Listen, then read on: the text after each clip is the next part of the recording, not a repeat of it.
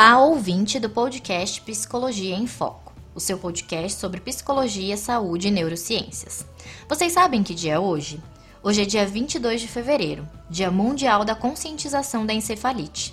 A sociedade que mais pesquisa e arrecada fundos para pesquisa de encefalite está localizada na Inglaterra e todo ano, dia 22, faz uma divulgação maior sobre a doença. Bom, você deve estar se perguntando o que é encefalite e sobre o que eu estou falando. Vamos lá! Eu sempre divulgo para vocês no Instagram a minha história particular de quando conheci de perto a encefalite em 2018, que tá em outro podcast, a minha história, vocês podem ouvir. E hoje eu preparei para vocês a gravação com dois profissionais que atuam e conhecem de encefalite, para entendermos melhor esse universo. Você já deve ter escutado o primeiro podcast anterior, que foi gravado com a doutora Tânia Rossi, neurologista e neurocirurgiã.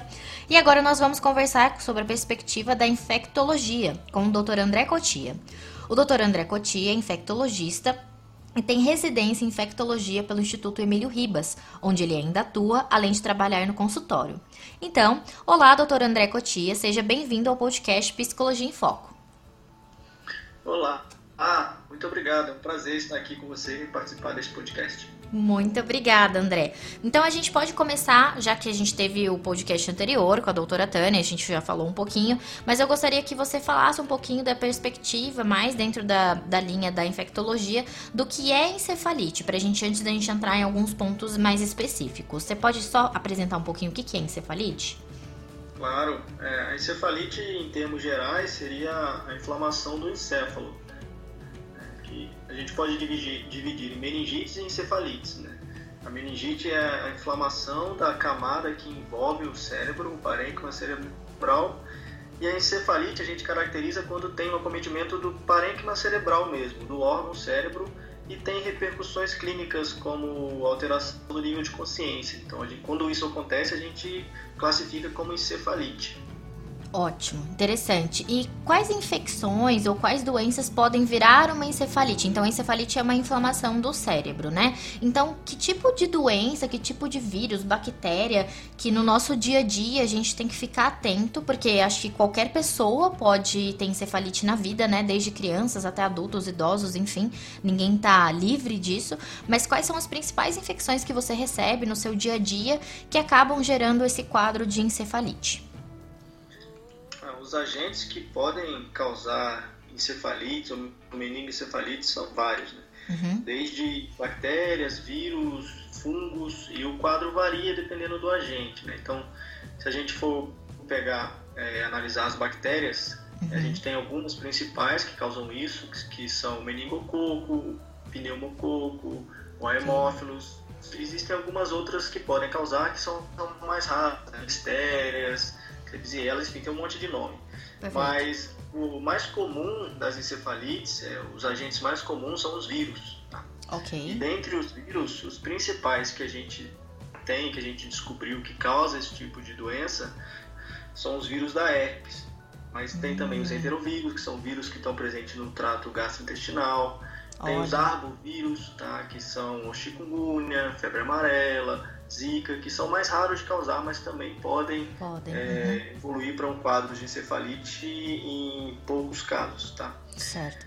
E tem umas encefalites um pouco mais crônicas, né, que a própria tuberculose pode causar, é, alguns outros fungos mais raros, mas o que a gente costuma ver na prática são esses vírus que eu falei, principalmente da família herpes, o herpes simples 1, o herpes simples 2, herpes simples 2, o varicela zoster, que é o vírus da catapora, é, e essas bactérias que estão relacionadas com infecções do trato respiratório, né? O, o Streptococcus pneumoniae, que é o pneumococo, a Neisseria meningitis, que é o meningococo, e o Haemophilus. Esses são os principais que a gente vê no dia a dia e na, e na prática médica. Então, assim, não é só um tipo de vírus ou um tipo de bactéria, né? A gente está aí no nosso dia a dia suscetível a várias infecções, né? Que a gente acredita que possa ser algo mais superficial, como você mesmo citou, por exemplo, o herpes simples, né? Ou a catapora da varicela zoster, que a gente acha que é só uma questão bem superficial do corpo e que pode vir a algo mais grave, né? Então, assim, acho que uma consciência da gente promover com as pessoas e com a população é informar que infecções que a gente considera rotineiras são infecções que podem virar algo muito mais grave, como por exemplo gerar esse processo inflamatório cerebral e que obviamente vai acarretar em uma série de outras coisas, outras manifestações e até sequelas sérias para a vida dessa pessoa, né? E por que que em algumas situações essas infecções viram encefalite para algumas pessoas e em outras não? O que que faz desencadear a infecção virar encefalite ou não virar encefalite? É, essa é uma pergunta que muita gente se faz, né? Uhum. A gente tem estudado a medicina e a, a, ciência no geral tem estudado bastante esse assunto, uhum. mas ainda não se tem uma definição tão específica. Existem vários estudos que demonstram algumas alterações específicas de imunidade nas pessoas, né? Sabe-se uhum. que algumas bactérias e vírus podem causar encefalite mais na infância ou mais no paciente idoso, por alteração de imunidade mesmo, receptores das células imunes, tá. que predispõe é, essa passagem da, do, do agente do sangue uhum. para, o, para o líquor, né? Que é o líquido que envolve o cérebro, envolve o sistema nervoso central e causa a, a meningite ou a encefalite. Perfeito. Além disso, é, algumas bactérias, né, elas possuem mecanismos que conseguem se esconder ou limitar a ação do sistema imune, né? Na uhum. membrana, na cápsula delas, Olha que facilitam é, a penetração desses agentes do sangue para o líquido.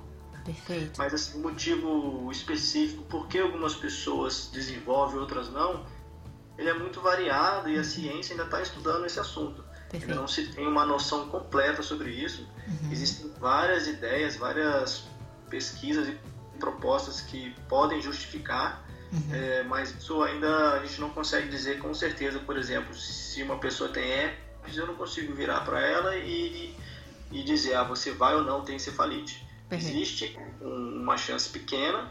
Uhum. É claro que se a pessoa tem uma doença crônica que gera uma imunossupressão, uma, uma deficiência do sistema imune dela, ela teoricamente tem uma predisposição maior de fazer casos graves nessas, nessas doenças, né, que seria a encefalite. Mas é difícil ainda responder é, essas perguntas. Sim, é, hoje então a gente está trabalhando ainda com hipóteses dentro dessa área de pesquisa, né? Então não existe uma especificidade. Então, ah, é, ela vai ter ou ela não vai ter porque ela tem X ou Y situação no corpo dela que vai gerar a encefalite. Então a gente, por enquanto, tem um pouco de ocultismo nessas respostas, né? A gente ainda não tem, é desconhecido, ainda está em pesquisa.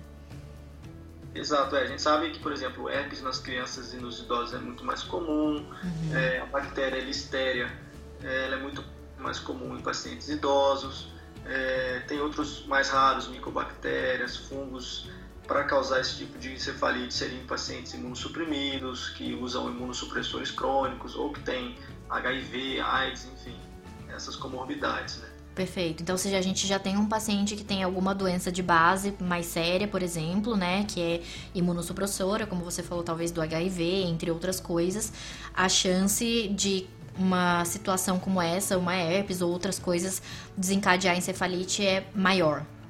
É maior, apesar uhum. de poder acontecer em pessoas saudáveis, teoricamente Perfeito. saudáveis, que às vezes tem alguma deficiência específica do sistema imune, de algum receptor ou de alguma célula do sistema imune, que no dia a dia não gera repercussões graves ou que a gente consiga reconhecer, mas que quando adquirir uma infecção por, por um vírus ou por uma bactéria específica, é, por essa falha no sistema imune, pode facilitar a passagem desse agente para o líquor uhum. e, e, levar a meningoencefalite. Perfeito. Então, é, a gente tá falando das infecções, né, das doenças, o quanto que é importante a gente se cuidar, justamente porque a gente não sabe porque você, eu ou qualquer outra pessoa vai vir ou não a ter, né? Encefalite um dia, obviamente, ninguém quer ter nenhum tipo de doença, né? Mas por isso que a gente tá falando da importância da gente se cuidar, de cuidar da nossa imunidade, da nossa saúde de uma forma geral.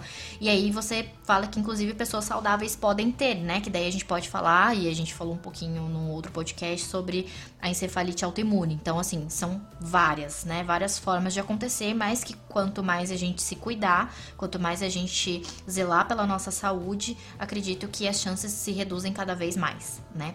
E eu queria te perguntar qual que é o protocolo de tratamento inicial para as infecções no início até o final. Então, por exemplo, vamos pensar que uma pessoa ela adquiriu a encefalite por, pela herpes simples, ou pela varicela que é da catapora, ou por um carrapato, ou pela chikungunya. O que, que geralmente a gente faz nesse começo? Como que esse paciente chega até você? Então, que tipo de alterações que ele chega e o que, que você geralmente é, colhe de exame e começa a medicar em cima dessa situação? É, a maioria das encefalites são quadros agudos, que a gente diz. Uhum. Então, são sintomas e sinais clínicos que vão se desenvolver de, de maneira rápida em 24, 48 horas. Né? O mais comum é uma cefaleia, uma dor de cabeça muito intensa. Certo. Pode ter sinais, sintomas como vômitos em jato, que a gente fala. Okay. É quando o paciente apresenta náusea, quer dizer, apresenta vômitos sem náusea. Uhum. Pode ter irritação, pode ter, finalmente tem febre. Perfeito. Tá? Mas assim, o sinal mais importante é cefaleia e febre. Tá. E aí, nos casos mais graves, você pode ter alteração no nível de, de consciência, de consciência uhum. sonolência, na, nas crianças, muito irritação, agitação. E tem sinais que a gente consegue identificar no exame físico, nos profissionais de saúde, uhum. para a gente diagnosticar uma suspeita de meningoencefalite infecciosa ou autoimune. Uhum. É, as infecções, geralmente, como eu falei, são uma evolução um pouco mais rápida. Tá? Okay. Então, esse paciente, se, o, se, o, se o paciente tem febre, uma é, cefaleia, dor de cabeça intensa, que não melhora com uma dipirona, é, uhum. alteração do nível de consciência, ele tem que ser levado imediatamente ao pronto-socorro, ao serviço de atendimento médico. Uhum. Lá no, no, no hospital, no pronto-socorro, o primeiro exame que vai ser feito, né, depois do exame físico e avaliação do médico, uhum é, esse profissional vai solicitar um exame do líquor, né, que eu já falei, é esse líquido que envolve o cérebro que está na meninge. É, nesse exame do líquor, é o principal que deve ser feito inicialmente. Ele vai coletar, vai solicitar é, exames quimiocitológicos, né, que avaliam a celularidade, a proteína desse, desse líquor, é, a glicose, enfim, é, alterações do líquor que para a gente conseguir já diferenciar no início se é uma infecção bacteriana, se é viral, se é fúngica. A gente já consegue ter uma noção do tipo de agente só por, pela essa alteração que, que sai rápido no laboratório, né? O número de células, número de proteínas, tipo de uhum. células no, nesse líquido, a gente já consegue ter uma noção é, de qual agente é, é o causador. Além disso, a gente consegue olhar no microscópio, fazer exames para tentar visualizar a bactéria, tá? se for uma meningite bacteriana, uhum. e consegue provas específicas sorológicas né? para identificar é, o tipo de bactéria que a gente chama de látex. Né? Então, tem Sim. látex para pneumococo, para meningococo, para hemófilos, que são as bactérias mais comuns. Certo. É, já suspeitando clinicamente de uma meningoencefalite, coletado o líquor visualizado que realmente está alterado esse líquor, uhum. a gente acaba entrando com o, a terapia já imediatamente.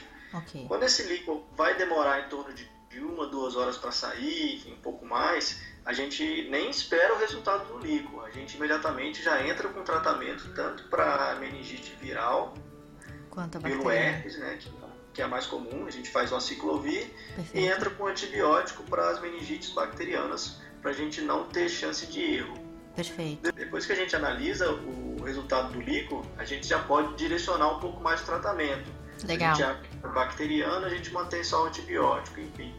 Além disso, a gente pode pedir culturas desse líquido, que demora um pouco mais para ficarem prontas o resultado, para tentar identificar a bactéria. Tá? Uhum. E aí, se o paciente tem alteração do nível de consciência, é, é importante a gente pedir exame de imagem também, pra hum. gente ver se teve um acometimento do parênquima importante, né? Tanto uhum. o vírus quanto a bactéria pode é, ocasionar. Uhum. Então a gente tomografia e posteriormente uma ressonância magnética que a gente consegue avaliar melhor.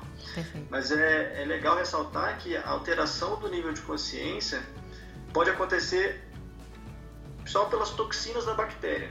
Tá? Então a gente uhum. fala que como se fosse uma encefalopatia ou pelo próprio quadro de infecção, o paciente pode ficar mais sonolento, mais rebaixado, mas não necessariamente teve um acometimento importante do parênquima cerebral, né, do hum. cérebro da, deste paciente. Certo. E em alguns outros casos isso pode acontecer, tá? Uhum. Herpes, principalmente, ele faz uma lesão importante do, do parênquima cerebral. É, pode ter nas bacterianas também é, evoluir essa inflamação, essa infecção, formando abscessos intracerebrais, enfim, são casos mais raros.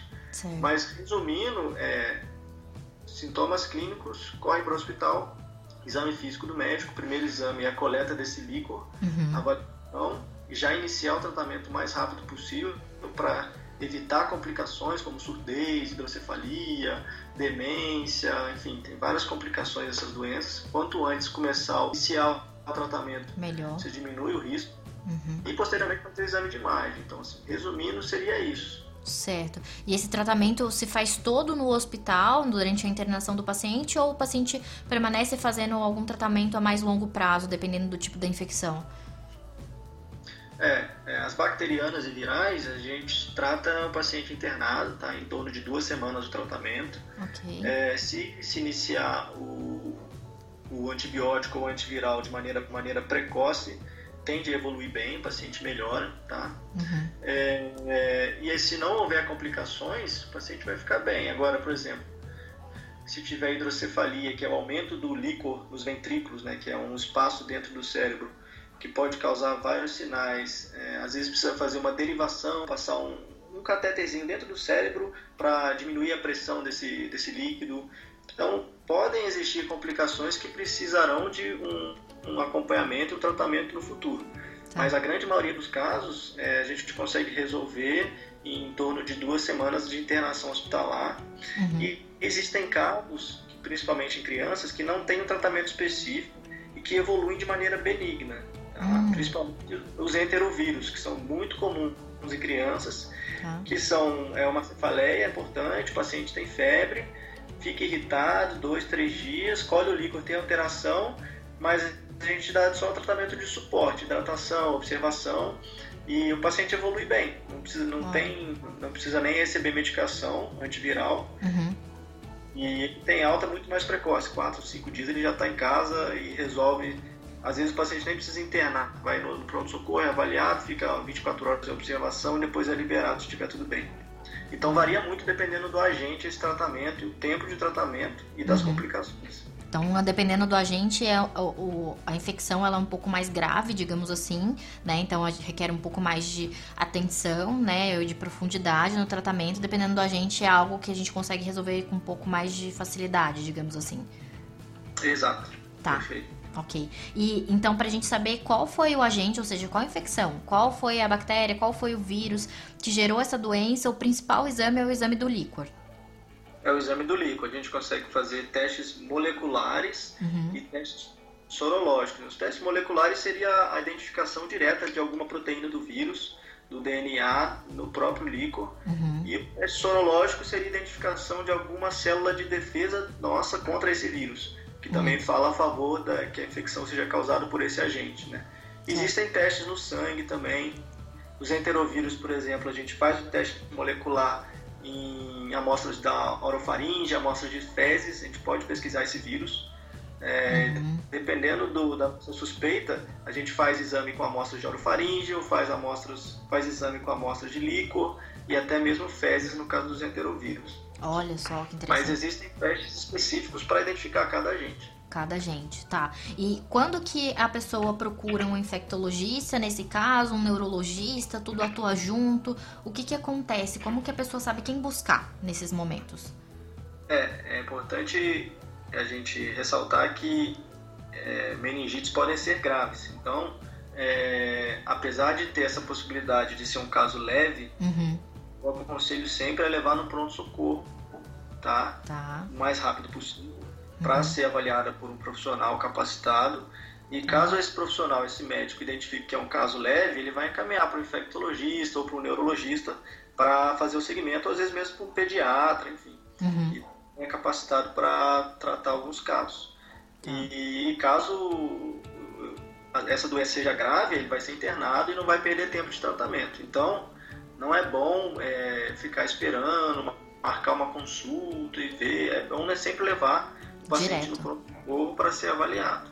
Perfeito, perfeito. Então, até porque quanto mais tardio o diagnóstico, a avaliação, mais comprometimento aquele paciente tem.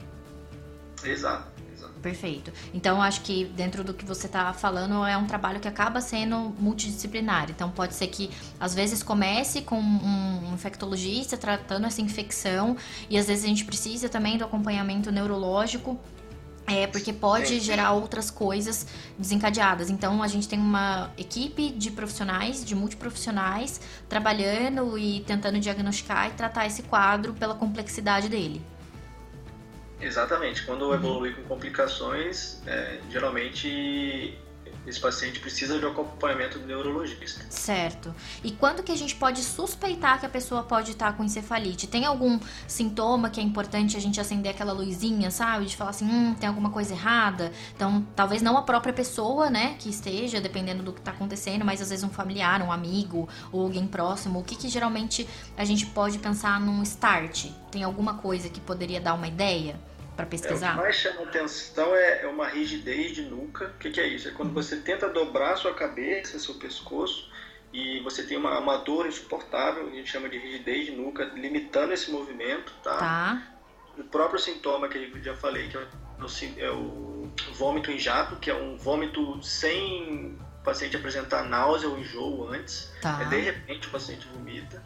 E uma cefaleia intensa, holocraniana, que a gente fala é pela cabeça inteira uma, okay. uma dor de cabeça insuportável e ou então aquela dor de cabeça, cefaleia que não melhora com analgésicos uhum. e a febre. Na verdade é um conjunto de sintomas, né? Porque o principal seria a alteração do nível de consciência, cefaleia intensa, febre e a rigidez de nuca. Mas existem outros, né, mais específicos. Uhum. Sim, sim. Então esses são assim chamadores de atenção. Então é o nosso alertinha para começar a dar uma pesquisada em cima disso, porque não sempre, não sei, dependendo como é o agente, pelo que você está falando, a manifestação é tão brusca. Às vezes a manifestação pode começar de alguma forma sutil, assim como você falou, ah, só pode não ter o vômito, mas ter só a dor de cabeça, né? E a pessoa achar que é só uma dor de cabeça. Então assim começou a ter uma cefaleia mais intensa é já correr também para o hospital, porque na dúvida de ser apenas uma dor de cabeça ou outra coisa, é, ali já pode ser feito algo mais rápido, né? Uma intervenção mais rápida. É, o exame físico é do médico, de um médico é fundamental. Né? Por exemplo, uhum. na meningite por meningococo, é, o paciente pode ter várias lesões na pele bem sugestivas e características. Uhum. Então isso já chama atenção para o médico.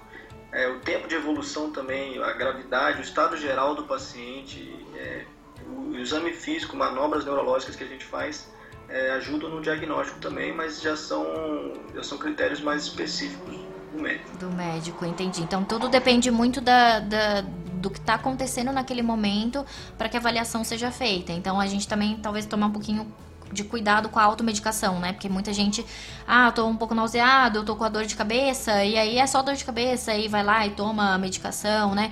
Então, às vezes, nessa da gente se esquivar da busca de uma ajuda profissional qualificada e adequada, a gente pode acabar prejudicando o que tá acontecendo com a gente, né? Em vez de conseguir resolver isso de uma forma rápida, indo ao pronto atendimento, ao hospital, a gente vai postergando e a gente não imagina a gravidade do que a gente pode estar tá fazendo com a gente mesmo, né?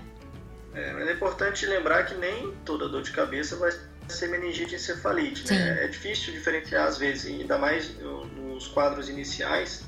É, pode ter uma febre mais branda, mais baixa, tem uma cefaleia não tão intensa e, e aí acaba ficando em casa esperando mesmo, né? Uhum, Existem uhum. várias doenças que podem causar febre e, e, e cefaleia, dor de cabeça, né? Às vezes uma, uma faringamidalite, uma infecção de garganta, uhum. uma gripe, enfim, pode dar febre, pode dar dor de cabeça. Perfeito. Né? E, e, mas é bom é, avaliar e, ser, e passar no médico para que Investiga. ele avalie o estado geral e faça exame físico mais específico.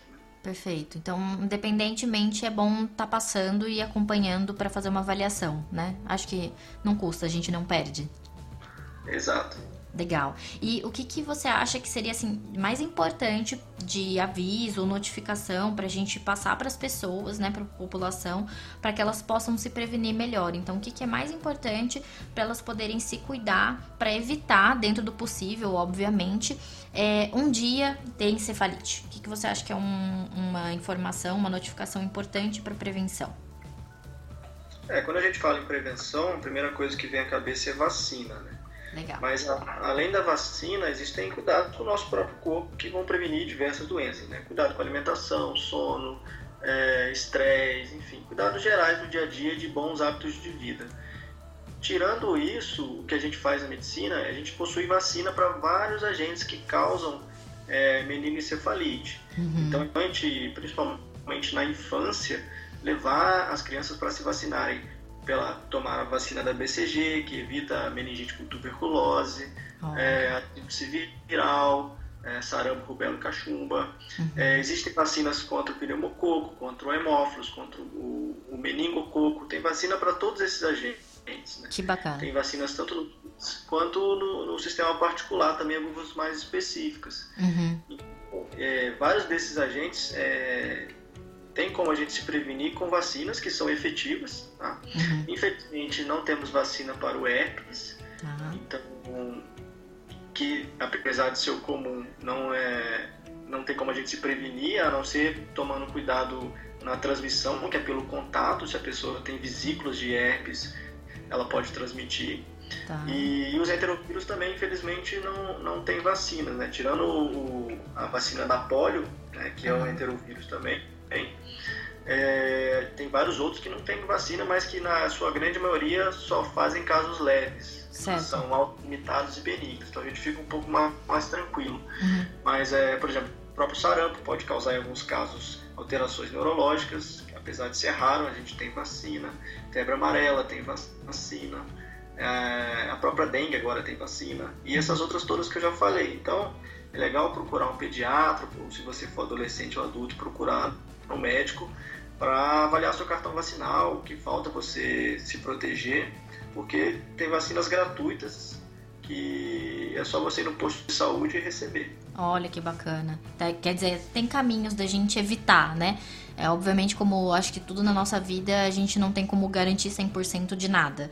Mas quanto mais a gente puder se cuidar, a gente puder prevenir, a gente puder é, manter a nossa saúde em dia, acredito que já é um passo à frente para a gente não entrar em contato com doenças tão graves como essa, né? Exatamente. Legal. E, André, deixa eu te pedir uma coisa. O pessoal, com certeza, ouvindo aí o nosso podcast, vai ter algumas dúvidas. Eu acho que todas essas infecções que você citou, né? Você falamos bastante de herpes, eu acho que é uma coisa que muita gente tem o herpes vírus, né? Algo comum na nossa população.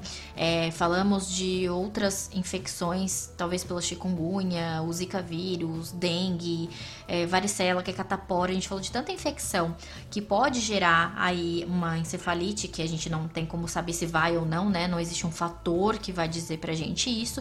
Mas eu acho que tem muitas pessoas que estão passando por histórias com essas infecções e que talvez tenham perguntas, tenham dúvidas e queiram conversar com você a respeito disso. Então eu gostaria de pedir para você deixar algum contato de redes sociais, Instagram, e-mail, telefone de consultório, enfim, o que você quiser deixar aqui disponível para que as pessoas possam entrar em contato com você e talvez aí alguém que tiver com alguma suspeita de alguma coisa, poder marcar uma consulta, enfim, e dizer onde que você atua hoje. Você pode passar para gente esse, essas informações? Claro, é... tenho meu próprio Instagram que é aberto pode mandar perguntas, é André Cotia. Okay. E tem o meu site também, é doutorandrecotia.com. Pode me procurar, tem os telefones do consultório, eu atendo em São Paulo atualmente. Legal. E tem uma página no Instagram que eu, com mais dois colegas infectologistas que a gente sempre publica algo sobre infectologia e podem perguntar lá à vontade, chama Infecto Descomplicada. Okay. É, e eu estou aberto e disponível caso queiram perguntar tirar dúvidas. Ótimo, obrigado né, pelos seus telefones, pelos seus contatos, pelas mídias sociais. Com certeza a gente vai estar tá trazendo o André mais vezes para falar de outras situações.